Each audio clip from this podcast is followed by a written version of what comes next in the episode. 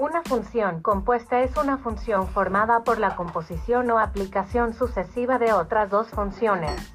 Para ello, se aplica sobre el argumento la función más próxima al mismo, y al resultado del cálculo anterior se le aplica finalmente la función.